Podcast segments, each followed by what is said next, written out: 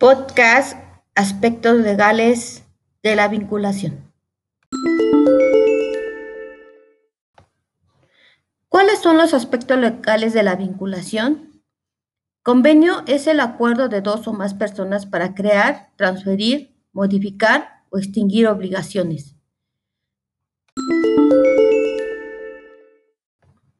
En la vinculación interinstitucional se distinguen dos tipos. Uno, convenio general. Dos, convenio específico.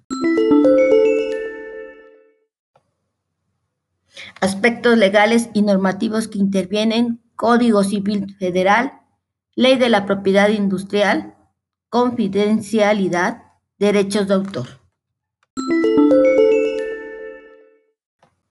Para concluir, diremos que es necesario que se revisen cada uno de estos aspectos legales y normativos para tener un aspecto legal bien estructurado, bien diseñado y sin ninguna duda por ambas partes de las involucradas.